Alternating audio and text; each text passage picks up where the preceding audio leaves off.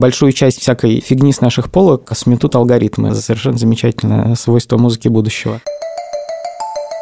Всем привет, с вами подкаст «Так и будет». Я Даниил Дугаев, мы обсуждаем будущее, как мы будем жить завтра, какими станут через несколько лет наши дома, деньги, автомобили, одежда, школы, еда и все остальное. Каждый выпуск нашего подкаста посвящен одной теме. В ней мы разбираемся с помощью экспертов, людей, которые уже сегодня делают что-то абсолютно новое и могут довольно точно предсказать, как выглядит этот неуловимый мир будущего. Если вам нравится нас слушать, поставьте нам оценку в iTunes, напишите что-нибудь хорошее, так вы поможете найти нас другим слушателям. Этот подкаст мы записали вместе с брендом воды Smart Water. Она для тех, кто не боится нового и меняет мир прямо сейчас.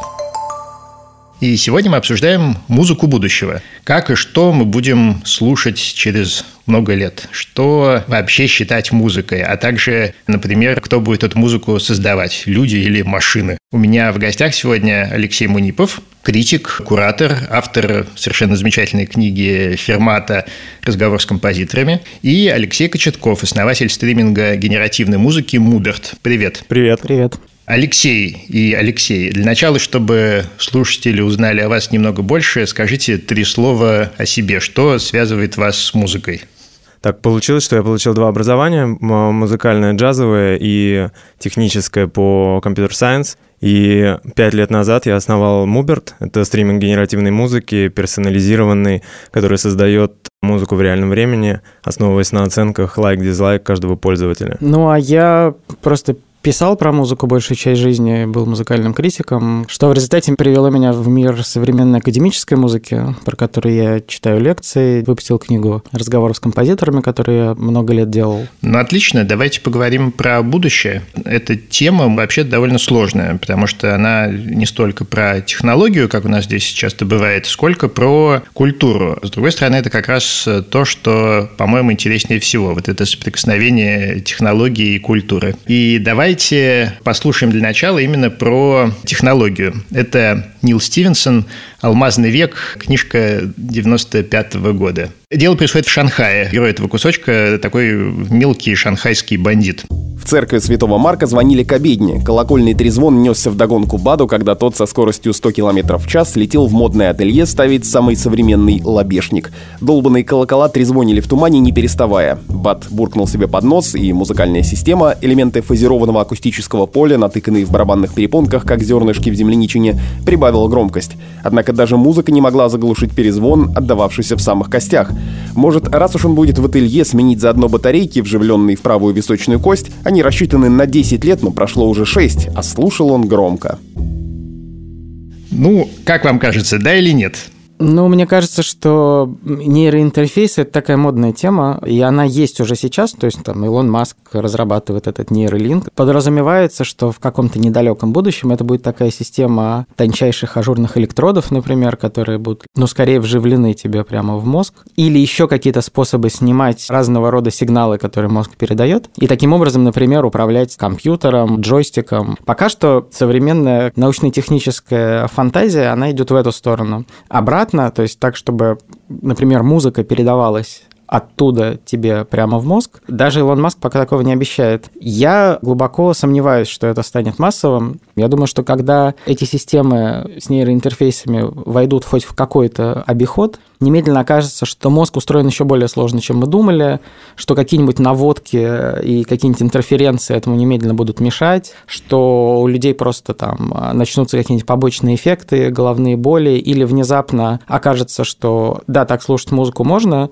но люди, которые это делают, заболевают чем-нибудь неожиданно, и это выяснится не сразу, а лет через 30, как сейчас с вейпами. Лично мое мнение, что полностью вот эта синхронизация между каким-то девайсом и человеком не приведет ни к чему хорошему в реальном времени. Мне гораздо больше нравятся функции, когда что-то подстраивается на длительной перспективе, то есть основываясь на каких-то оценках пользователя. В реальном времени как раз-таки человек должен получать фидбэк от музыки, и музыка должна управлять этим человеком. То есть когда человек включает какой-либо трек, он хочет получить настроение от этого трека, а не наоборот, когда мое настроение создает для меня трек. Но, по-моему, вот в отрывке, который мы слышали, речь идет все-таки не о нейроинтерфейсе еще, а просто о, условно говоря, наушниках, которые встроены в ухо. Вот даже AirPods, да, это какой-то шаг вперед к тому, чтобы вообще не иметь наушников. Он всегда у тебя там висит без проводов, да, и ты в любой момент можешь нажать на кнопку или сказать команду, и у тебя будет играть в ушах музыка. И это, по-моему, довольно важный шаг в технологии, потому что исчезает вот этот барьер между тобой и твоей музыкой. То есть, как только ты захотел что-то послушать, ты мгновенно слушаешь. Да, но все же заметьте, как эти наушники реально ставят барьер между человеком, который слушает, и людьми, с которыми он взаимодействует.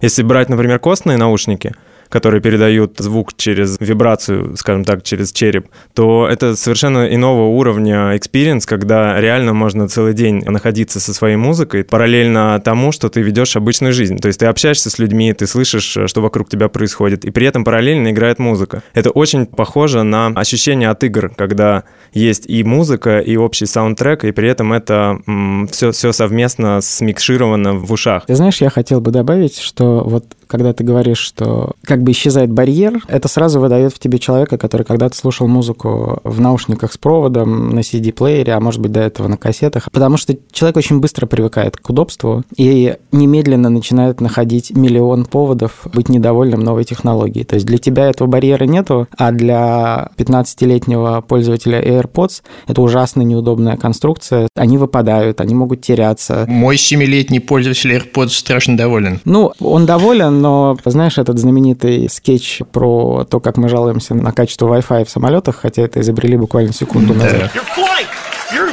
You're sitting in a chair in the sky. Yes. Это примерно так же и происходит. То есть, на самом деле, технология всегда сопровождается тем, что появляются новые люди, которым это недостаточно удобно. С другой стороны, есть какие-то объективные физические ограничения. Мы наблюдаем за нашу недлинную жизнь, как носители и как аппараты для производства музыки не просто уменьшились, а стали просто крошечными, и они могут быть действительно еще более маленькими. И очевидно, что это тоже произойдет, но возникают разного рода другие неудобства. Например, что они могут провалиться тебе в ушной канал, там, не знаю, ты ее можешь проглотить. Глобально я скажу крамольную для футуристического подкаста вещь. С музыкой будущего глобально ничего не произойдет. Музыка – это слишком древнее искусство, это базовая потребность, она есть в каждой культуре и в каждом обществе, и мы все равно будем слушать музыку, играть музыку, обсуждать музыку. Меняется только контекст, способ доставки, обстоятельства использования, обстоятельства того, как за эту музыку и кто может получать деньги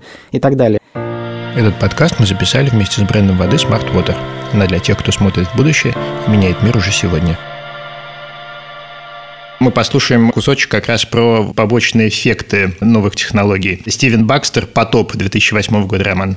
Аманда внимательно на него посмотрела. «Ты что, опять на этом чертовом ангеле? Я же тебе говорила не использовать эту штуку, когда у нас гости». «Я слышала об этом», — сказала Лили. «Может, покажешь, Бенч?» Он пошарил в кармане пиджака и достал гаджет толщиной с сигарету. Он показался ей тяжелым, совершенным, теплым от тепла его тела. Бенш включил его с неосознанным мастерством. Лили даже не поняла, что он сделал, как в ее голове вспыхнула яркая, шумная поп-мелодия. «Я люблю тебя больше, чем телефон, ты мой ангел, ты мой телевизор». Ангел излучал свою музыку прямо в сенсориум, стимулируя слуховые центры без необходимости использования проводов и наушников. Аманда сказала, «Ужасно, когда на улице в тебя воткнет такую штуку какой-нибудь сопляк, уверенный, что тебе нужно немного много драм н бейса Изменились ли каким-нибудь образом за последние годы ваши, так сказать, манеры слушать музыку? Да, конечно. В моем опыте музыка точно совершенно увеличила время. Я с ней провожу гораздо больше времени, чем раньше. Возможно, это из-за эволюции носителей, на которых это все происходит. Возможно, из-за появления автоматических плейлистов, стримингов, генеративной тоже музыки. Во-вторых, гораздо меньше я стал обращать внимание на артистов. Мне уже не интересно, кто кроется за конкретной музыкой, которую я слушаю, и мне не интересно, что там у него было в личной жизни и так далее. Хотя я считаю, что вот это как раз часть с артистом, как раз-таки идолопоклонничество и делает современную музыку музыкой. А вот эти все генеративные алгоритмы, автоматические плейлисты, стриминговые сервисы, они э, просто заполняют пространство вокруг человека. Я типичный меломан, то есть я всю жизнь пытался разыскивать самую разную музыку, да, покупал ее на разных носителях. И эти носители несколько раз сменились уже. И, в принципе, наверное, главный переход – это момент, когда музыка оторвалась от физического носителя. И сейчас я имею доступ к гораздо большему количеству самой разной музыки, чем имел на протяжении большей части своей жизни. Бесконечный выбор безусловно, означает отсутствие выборов в какой-то момент. Ты чувствуешь в какой-то момент, что не можешь послушать всю музыку, а, конечно, любой увлеченный меломан хотел бы все послушать, все, что ему интересно. И раньше это было возможно, да, то есть были люди с гигантскими коллекциями всего, что им интересно, и это было сильно ограничено твоими финансовыми возможностями, размерами твоей квартиры, тем, что ты эту музыку должен был каким-то образом достать. Я еще помню время, когда это означало необходимость знакомиться с разного рода неприятными тебе хмырями только потому что у них был какой-нибудь редкий лайф чего-нибудь, да, и он тебе мог его переписать, а ты в ответ мог ему тоже что-нибудь переписать, и это был такой целый трип. Сейчас этого всего нету. С другой стороны, я понимаю, что технологии, которые советуют музыку, я от нее ожидал гораздо большего. То есть, вообще говоря, вот сколько я не пользовался разного рода советчиками, то есть там, что в Apple Music, что в Яндекс Музыке, а музыка, которую мне советует этот сервис, я ей никогда почти не удовлетворен. То есть, у меня все время ощущение, что мне подсовывают пиццу, потому что ее все любят, а я хотел бы несколько более точечного. То есть, у меня есть очень конкретные запросы музыки, которые я хотел бы слышать и никогда не слышал, и хотел бы, чтобы роботы мне подсказали, где ее найти. Мы когда начинали только создавать сервис, а мне интересно было разложить такое понятие, как вкус человека, что же это такое. И замечал такие примеры, когда человек любит скрипку, хотя это никак на него не похоже. И ту музыку, которую он слушает сейчас, в ней нету скрипки. Но как только он слышит музыку со скрипкой, у него как-то прям настроение повышается. И как выяснилось, это благодаря тому, что он в детстве играл в какую-то ролевую игру на компьютере, где играли вот эти скрипки на фоне. И у него осталась ностальгия, которая дальше с лейтмотивом через весь его музыкальный вкус будет идти.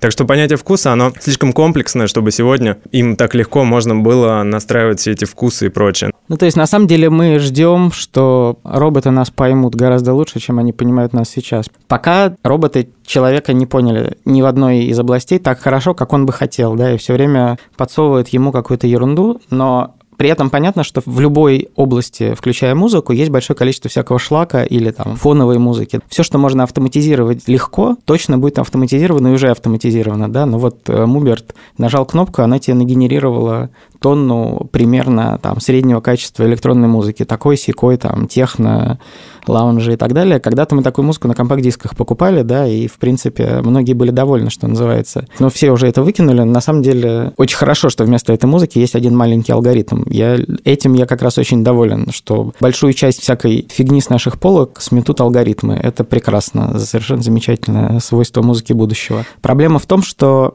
я подозреваю, что человек все равно будет в обозримой перспективе несколько сложнее, чем алгоритм. Он всегда будет э, обгонять. Любые алгоритмы, они понимаются человеком просто в долю секунды. Ну, И есть, дальше, да, конечно, да. есть э, при этом кибероптимисты, которые верят в то, что искусственный интеллект скоро станет неотличим от человеческого, да, и тогда-то вот э, и начнется то, про что вся антиутопия написана. Но пока искусственный интеллект несколько глупее. И он несколько глупее и в тех областях, которые сейчас поражают воображение. Ну, там, нейросети, которые пишут фуги Баха, да? Туда загрузили все известные фуги всех композиторов Баха и баховских времен, и вот она может тебе нагенерировать фугу. Проблема в том, что вся эта музыка, если ее послушать, а сейчас это очень любят и слушать, и делать, и это, конечно, тревожная как бы для классических музыкантов идея, что великую музыку может нагенерировать компьютер, да, и каждого второго великого там скрипача или дирижера, поэтому в какой-то момент обязательно кто-нибудь уже спрашивает. Вот сейчас было интервью на «Медузе» с Дмитрием Курлянским, композитором, с которым мы как раз для книги, в частности, много беседовали, который такой типичный композитор нового времени, он академический композитор, музыкальный директор электротеатра, поэтому он пишет и электронную музыку тоже. И это как бы даже не то же, а для него это все одно. И он как раз говорил, что вот музыка, которую пишет нейросеть, ее главное свойство, она просто очень глупая. Ты не можешь понять в точности, в чем там дело, потому что она очень похожа на музыку условного Баха, да, но ты точно слышишь, что это не она, что что-то в ней не то, она какая-то вот фальшивая елочная игрушка, да. Я вспоминал, где встречалась в фантастике генеративная музыка, и, пожалуй, самое раннее, что я нашел, это 79 год. Повесть Дональда Кингсбери, которая называется «Лунная богиня и ее сын». Волны, повторения, пульсоны, грохот, взлет скрипки – все это можно описать с помощью ряда Фурье, объединения синусоидальных и косинусных волн различных частот и амплитуд. Частота – это число, амплитуда – это число. Чарли сочинял, назначая числа и принимая решение, когда и на что их поменять. Его компьютер выполнял команды. Он создал свой собственный компьютерный язык для имитации инструментов. Написать под программу для гобоя, скрипки или губной гармошки было делом техники. 79 год, друзья. Ну, Ты понимаешь, генеративная музыка, она, ну, как бы не в 79 году возникла. Это, как и все остальное, что мы сегодня обсуждаем, тоже много веков, на самом деле, этому феномену. Эолова арфа – это тоже генеративная музыка. Некий инструмент, который древние греки обожали. В месте, где дует ветер, специальное устройство ставится, и оно издает звуки в зависимости от того, как сильно ветер этот дует. Это типичный пример генеративной музыки. Таких генеративных инструментов было довольно много. Задолго до изобретения электричества и даже фантастических романов. То есть ничего нового человечество глобально в этом смысле не придумает. Я могу сразу за обе чаши весов как бы выступить. С одной стороны, как как будут музыканты использовать алгоритмы, искусственный интеллект, э, то, что им нейросети подсовывают. Это уже действительно и сейчас происходит. Я слушал довольно интересный подробный рассказ одной американской девушки-композитора, имя которой я запамятовал, которая рассказывала, как она использует искусственный интеллект в своей работе. То есть специальные алгоритмы, которые, например, подсовывают ей разного рода гармонические последовательности, которые были бы хороши в этой части или в той части, да, на основе большого количества того, что знает уже искусственный интеллект. И это на самом деле ну, такая подсказочка. Понятно, что она не отменяет ее работы, но, с другой стороны, она ей показывает какие-то неожиданные новые пути. В принципе, то, что называлось алиаторикой в музыке 20 века, когда композиторы заинтересовались темой случайности. Например, как писать музыку, как Кейдж это делал, бросая палочки для гадания и дзин, да, или там гадальные кости, или написать кусочки партитур, которые потом сам музыкант определяет в процессе, какие, за какими должны идти, путем какого-нибудь случайного действия или жеста, или твоего случайного выбора. Это, в принципе, очень похоже, да, то есть э, в этом нет ничего постыдного в том, что тебе теперь искусственный интеллект подсказывает, как тебе припев сейчас лучше написать. Все равно, хорошо ты его напишешь или плохо, зависит только от тебя. И понятно, что если это будет такой припев, который искусственный интеллект может написать без твоего участия, то он его очень скоро напишет. И ты как композитор или как музыкант немедленно закончишься. Поэтому для музыканта это просто вызов, как быть лучше, чем алгоритм. Но с другой стороны, проблема в том, что музыка, она гораздо сложнее, чем просто набор правил и звуков. Музыка всегда отсылает к контексту истории музыки, ко всему предыдущему. То есть есть всегда какой-то пласт, который никак не описывается, не имеется в виду, и вообще его в музыке, в нотах его нету, да, как бы,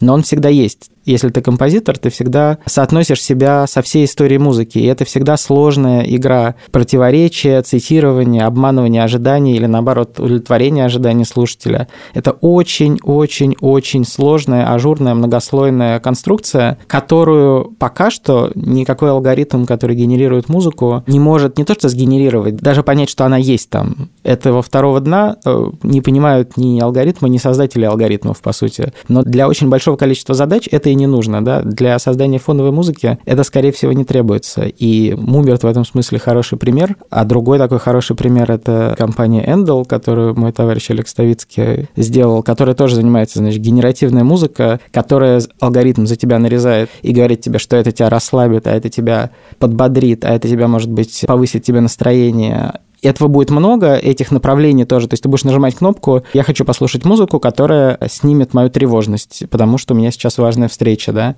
и какое-то сочетание звуков, которое, в принципе, не очень важно. Оно с музыкальной точки зрения может быть абсолютно ничтожным, и зачастую таковым и является, да, это просто какое-то звуковое облако, это такая аналог такой ватной затычки в ушах, но ватные затычки, которые тебе нашептывают «ты молодец». И вот как бы, если это работает, то это та часть будущего музыки, которая, очевидно, будет менять пользовательские привычки, потому что раньше мы эту музыку считали музыкой, да, и там Эндел был, насколько я понимаю, первым алгоритмом, который подписали на рекорд-лейбл. Про это было сразу немедленно написано миллион статей, потому что это как бы звучит вот как э, строчка из э, мира будущего, хотя для них это просто, что значит подписали на рекорд-лейбл? 10 альбомов, там просто нажал на кнопку.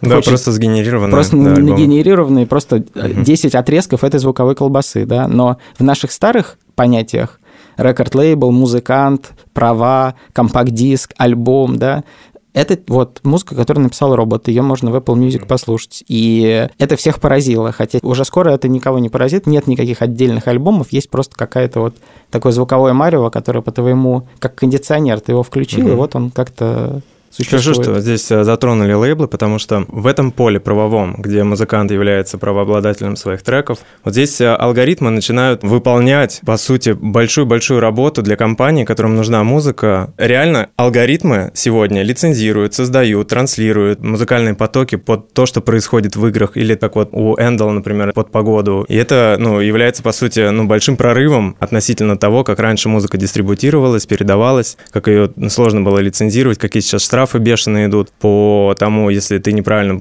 какой-то трек пролицензировал в своей стране и добавил его в свою игру, например. А давайте тогда представим э, музыканта будущего. Это точно такой же музыкант, как и сейчас, музыкант настоящего или прошлого. Современный музыкант, он и поет, и пишет, и продюсирует свою музыку, и лицензирует, и это, конечно, большой труд, но я думаю, что в будущем как раз-таки с использованием дополнительных алгоритмов, сервисов, конечно, будет гораздо больше вариаций музыки, и гораздо больше нас будет окружать нового в музыке. А как он на жизнь-то будет зарабатывать? Он будет зарабатывать на жизнь так же, как сейчас, написанием да. музыки и получением денег от либо слушателей, либо тех, кто ему Либо за эту бизнеса, да. заплатит. Да, это могут быть самые разные институции или что угодно. Ему будет, с одной стороны, проще, потому что ему не нужна больше дорогая студия уже сейчас, да.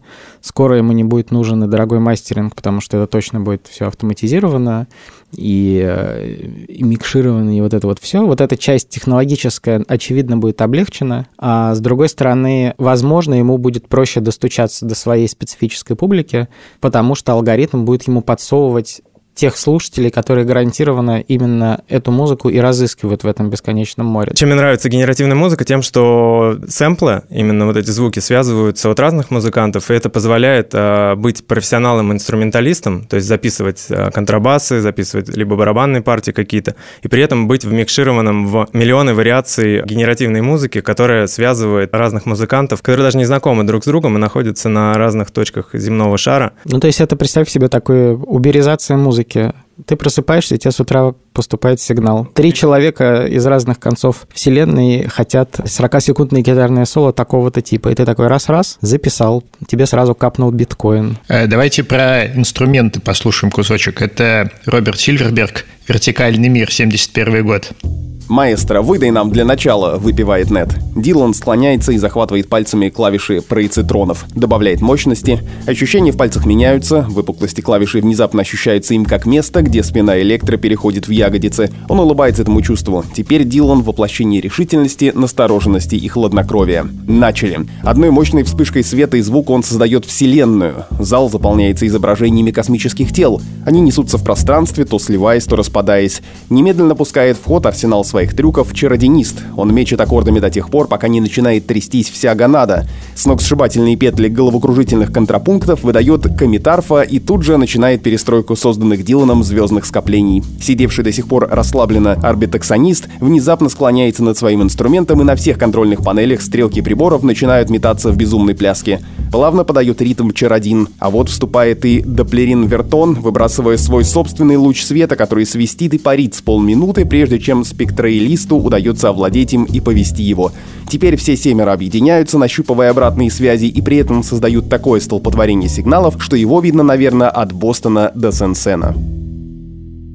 Новые музыкальные инструменты. Я бы сказал про поводу музыкальных инструментов, что сегодня они выполняют функцию тембра, ну, то есть придумываются все более и более новые вариации звучания, либо автоматизация. А раньше же больше уделялось, как бы это объяснить, наверное, нотам, но это не совсем ноты. То есть некоторые инструменты, которые не несут в себе современную нотную грамоту, которые не делят это там на 12 нот, но при этом дают возможность музыканту тем или иным образом э, самовыразиться. Это там индийские инструменты, например, в которых совершенно другая нотная система. Вот это гораздо более интересно, чем вот эти все вариации тембров. Откуда может все это появиться? В моем личном мнении, только из каких-то инженерных открытий. То есть вот таким-то образом получилось добывать звук, и он не похож на весь современный звук. Ничего принципиально нового, мне кажется, не изобретено за последние лет 40. Я как-то открывал книжку про историю музыкальных инструментов, которая ужасно увлекательно рассказывает про предыдущие 10 веков, а у нас все самое интересное заканчивается примерно на электрогитаре, ритм-боксе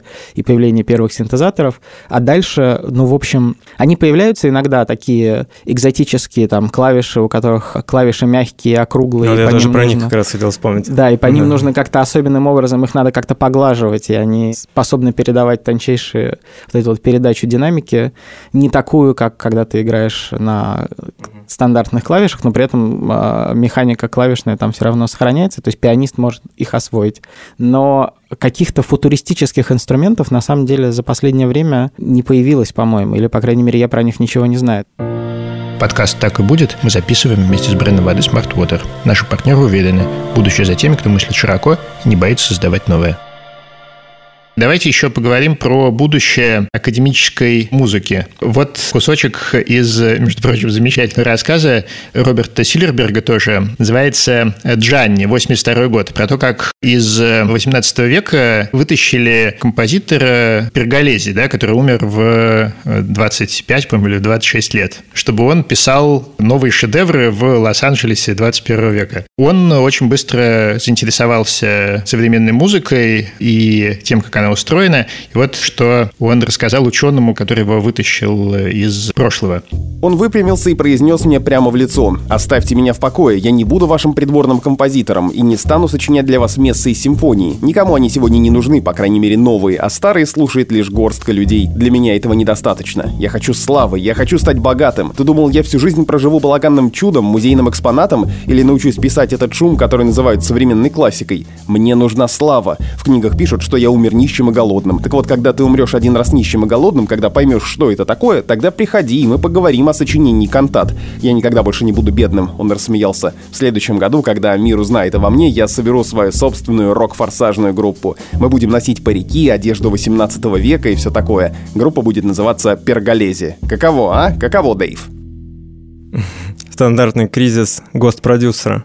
Да, он довольно быстро подсел на наркотики и умер не в 26, а в 27 лет. Что такое академическая музыка будущего? Уже сейчас э, слова классическая музыка и академическая музыка ничего толком не значат. Если еще 50 лет назад, когда ты шел на концерт классической музыки или даже на концерт авангардной музыки, ты примерно понимал, что это будет в зале, будут специально обученные музыканты, скорее всего, да, ну, если ты шел на какого-нибудь Раднего Глаза или Райха, это был лофт и маленькая группа и такое ощущение культа, но все равно твои ожидания примерно были понятны. Если ты сегодня идешь в Берлине а, на концерт фестиваля современной музыки, то это может быть концерт э, в Бергхайне, это может быть музыка, которая сыграна, там, не знаю, музыка композитора Александра Шуберта, есть такой молодой немецкий композитор, которая сочетает в себе электронные звуки, звуки живых инструментов, моушен-контроллеры, видео, спецэффекты, свет, и все это смешано в одну такую загадочную конструкцию, которую многие любители академической музыки не опознают как академическую музыку, тем не менее она ею является.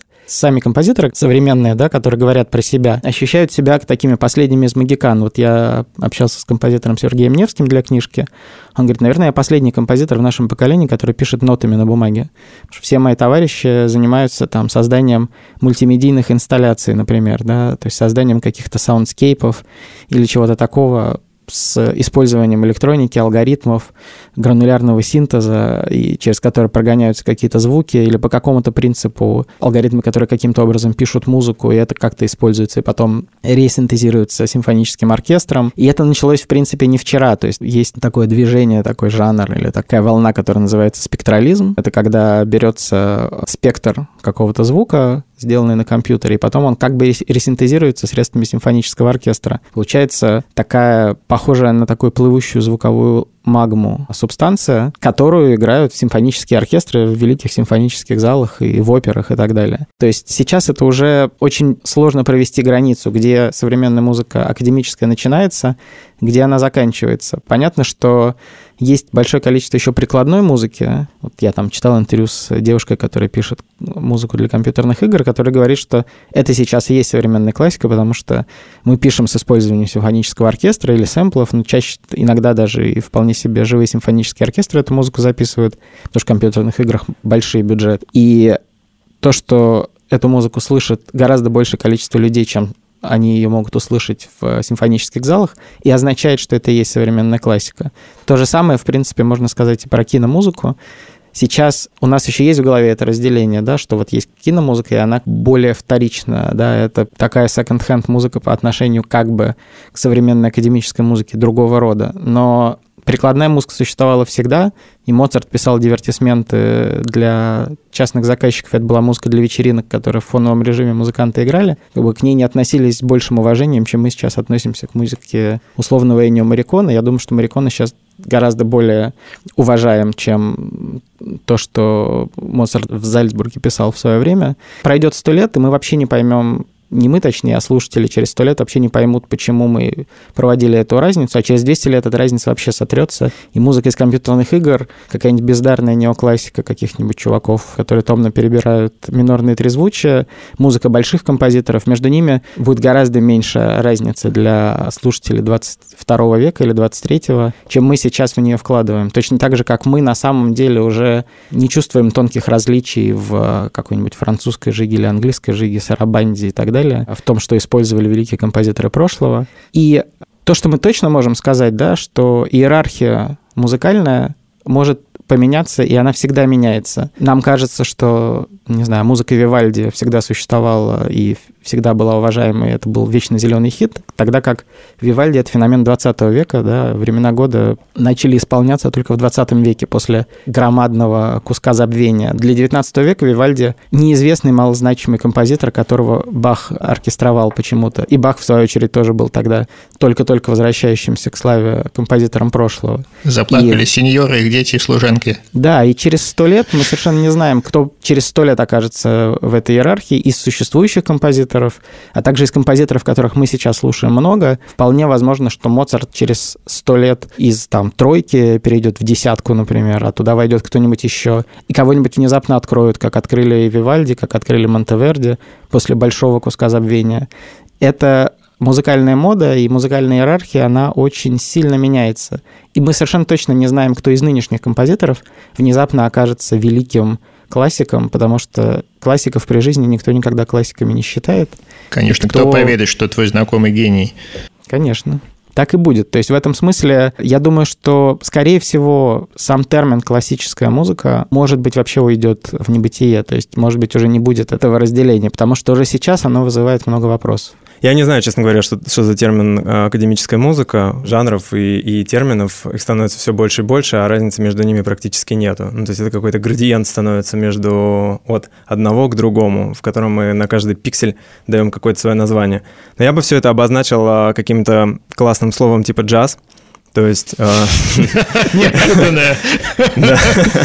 То есть что такое было джаз э, тогда, когда он только образовался? Чуваки взяли, нарушили пару законов, начали более интуитивно играть эту музыку. И по факту они, сломав эти законы, открыли какие-то новые законы, которые э, стали ну, вот основой этого жанра, который впоследствии люди начали снимать, нашли в нем какие-то там закономерности, паттерны, правила и так далее, и описали его в виде там джаз-бука, в котором есть понятная инструкция по тому, как его сыграть. Мне же кажется, что любой новый стиль, который появляется, он как раз этим и занимается, то есть он ломает старые стереотипы, играет вопреки, как знаете, часто говорят, а, любят не за что-то, а вопреки чему-то. Мне кажется, с музыкой то же самое.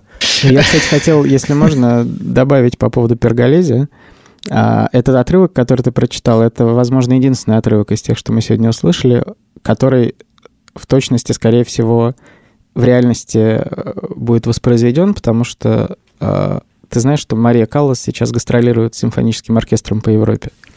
Так. Голографические шоу — это то, что совершенно точно при нашей жизни уже началось, и этого мы увидим очень много. То есть сейчас, за последние два года, голограмма Роя Орбисона э, гастролирует по Америке Фрэнка Заппе, Ронни Джеймс да, Дио. Это, это гениально. Уитни Хьюстон готовится к турне. И, в общем, понятно, что еще чуть-чуть эта технология будет разработана, она, она уже сейчас довольно эффектная, хотя на самом деле это во многом технология 19 века еще иллюзионистская. Но а, понятно, что как только все владельцы прав на всех великих э, померших музыкантов поймут, что это работает, а это работает там залы с билетами по 150 долларов раскупаются в лед. Конечно, это очень круто и технологически и так далее, но ценность все-таки артиста в том, что он может э, внезапно не выйти на сцену, потому что он передознулся, например, или в том, что он может от, отменить свой тур, потому что у него, я не знаю, проблемы с женой. Именно такие вещи позволяют э, людям поклоняться этим артистам просто десятилетиями. А голограмма может надоесть за ну, один, может быть, два раза максимум. Было бы, конечно, прикольно это перенести домой, то есть попробовать включить э, такую голограмму, просто чтобы у тебя как э, музыкальное радио, скажем так, выглядело. То есть ты видишь постоянно живую, танцующую какую-то игрушку, но мне кажется, это тоже такое. Так на, вот, в Китае минут. ровно это и происходит. Огромное количество людей живет в гигантских, э, тоскливых, удаленных городах, и работают на заводах для того, чтобы сделать там всю электронику, которой мы пользуемся. И в этих городах э, некуда идти, некого слушать. И они и дома все вечером... маленькая веселая голограмма, да. Да, и дома они включают компьютер, и в определенное э, время начинается виртуальный концерт с виртуальными исполнителями. И ты можешь даже на этих концертах выбрать, например, место в зале, и э, ты можешь послать исполнителю какой-нибудь какие-нибудь цветы, например. При этом э, ты можешь видеть, например, на сцене какую-нибудь э, скачущую девочку из мультфильма, а на самом деле это будет какая-нибудь совершенно другая девочка, которая будет в это время петь из такой же своей квартирки в другом удаленном городе. Ну, мы же понимаем, что все это кончится тем, что это будет патагонная фабрика звезд во Вьетнаме, где эти девочки там по 100 на этаже поют для, значит, э, заказчиков. Ну, как сегодня, в, как сегодня сделано с видеочатами. Ну, порнорама где, такая, где, да, да, только да. про музыку. Назовите три изобретения, которых лично вы ждете от будущего.